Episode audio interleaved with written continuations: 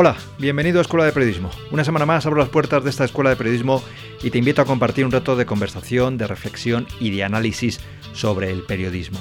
Mi nombre es Enrique Bullido y si quieres te voy a acompañar durante los próximos minutos. Hoy voy a hablar de Bobs y de inteligencia artificial, porque cada vez más medios de comunicación están utilizando estas tecnologías las redacciones para diversas tareas. Eh, las grandes agencias de noticias, como pueden ser AP, Reuters o Bloomberg, fueron las primeras en explorar el potencial de la inteligencia artificial en la escritura automática de noticias. Fundamentalmente en dos ámbitos, la información económica y la información deportiva.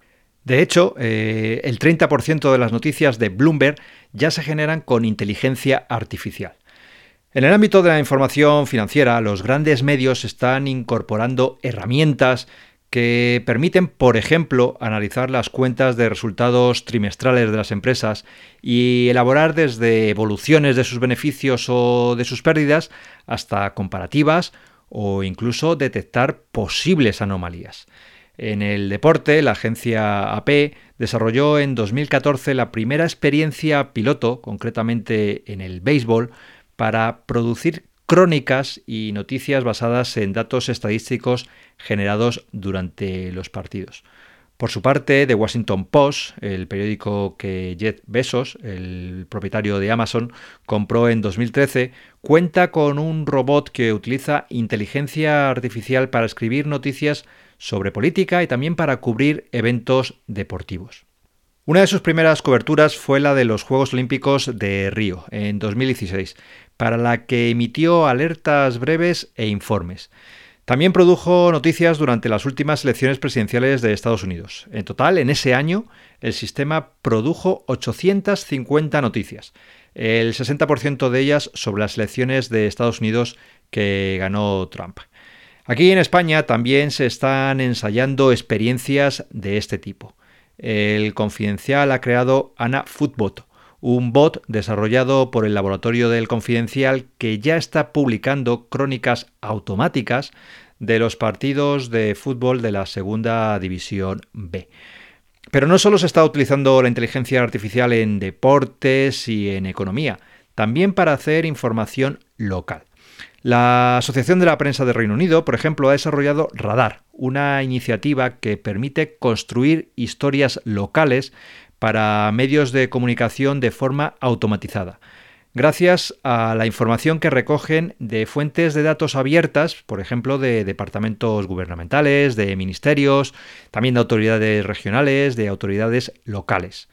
Durante su primer mes en funcionamiento, esta herramienta generó una decena de noticias y calculan que ahorró el 20% de tiempo que dedican sus periodistas a escribir eh, informaciones corporativas. Sus impulsores estiman que serán capaces de crear cerca de 30.000 historias locales automatizadas cada mes.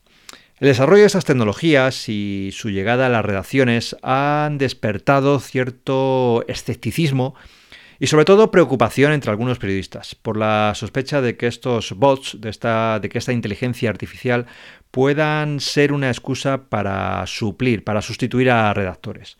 Eh, algunos se preguntan si estamos hablando de periodismo o estamos hablando de análisis estadístico, de sustituir al pobre y maltrecho becario por un sistema basado en inteligencia artificial.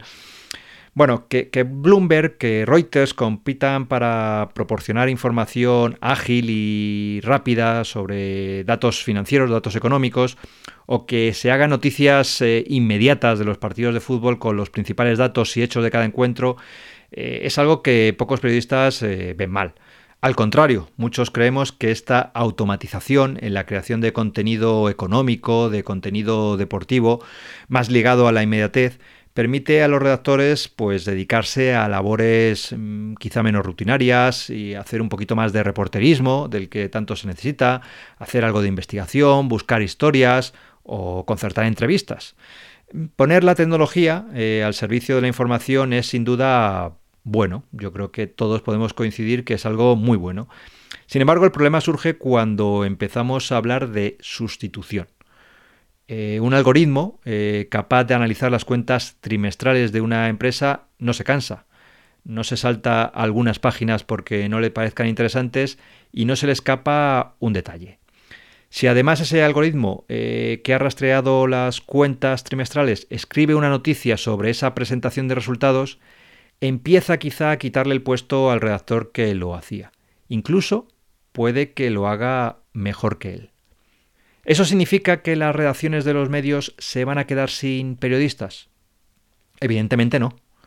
El problema lo tendrán aquellos periodistas que no sepan evolucionar desde la simple redacción de la crónica de un partido o de una noticia sobre los resultados de una empresa hacia tareas de más alto valor añadido.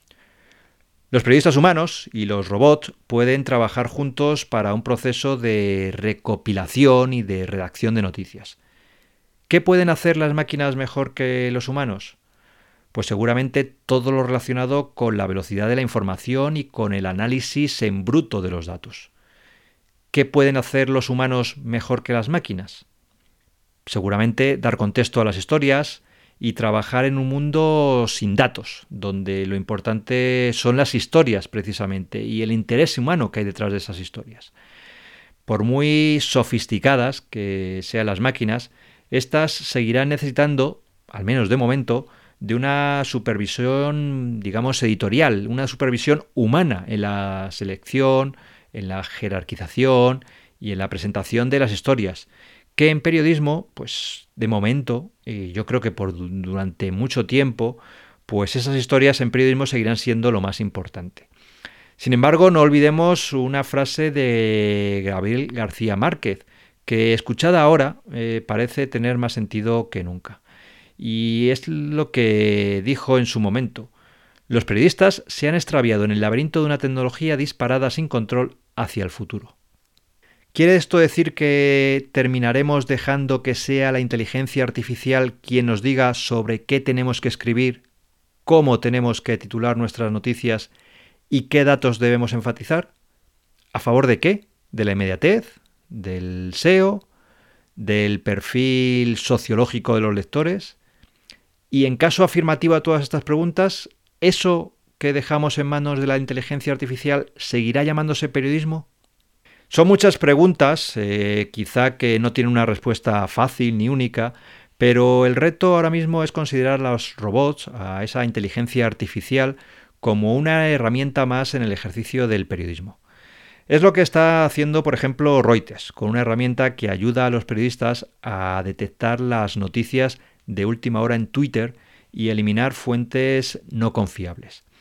Esta herramienta de inteligencia artificial revisa los 700 millones de tweets diarios en tiempo real y marca las posibles noticias de última hora que cumplen pues, ciertos requisitos de interés periodístico y de veracidad programadas en el algoritmo. Busca grupos de tweets similares que tengan que ver con una clasificación de interés periodístico y luego verifica la fuente atendiendo pues, a diversos factores, como por ejemplo el perfil, cuántos seguidores tiene esa cuenta, si tiene archivos adjuntos ese tweet, tiene enlaces, la estructura propia de los, de los tweets de ese perfil. Esencialmente, eh, lo que hace esta inteligencia artificial que está empleando Reuters es imitar el procedimiento periodístico inicial en un alcance y en una velocidad que son imposibles para un humano, para un periodista.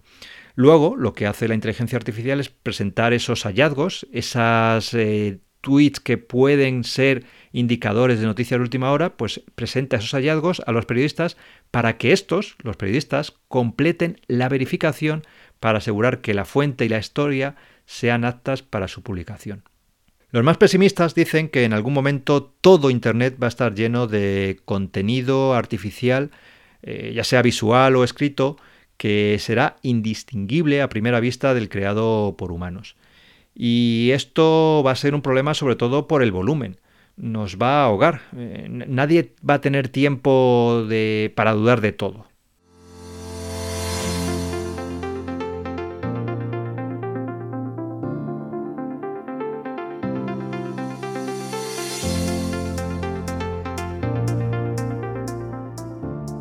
Después de expuesto todo este panorama, yo me quedaría con una reflexión. Y es que no se puede detener el avance de la tecnología. yo creo que solamente hay que tomar conciencia de la necesidad que tenemos los periodistas de formarnos en estas nuevas herramientas, de comprender sus posibilidades y de cómo aplicarlas a la profesión.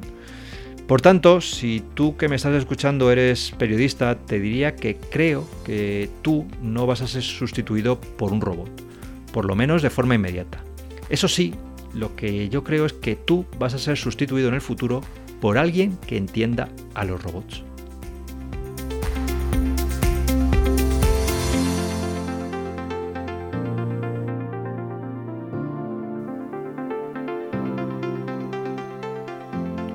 Otro día más te doy las gracias por escucharme estos minutos. Te invito como siempre a visitar mi página web enriquebullido.com y a suscribirte si quieres al boletín para recibir las novedades que vaya publicando en el podcast y en el blog.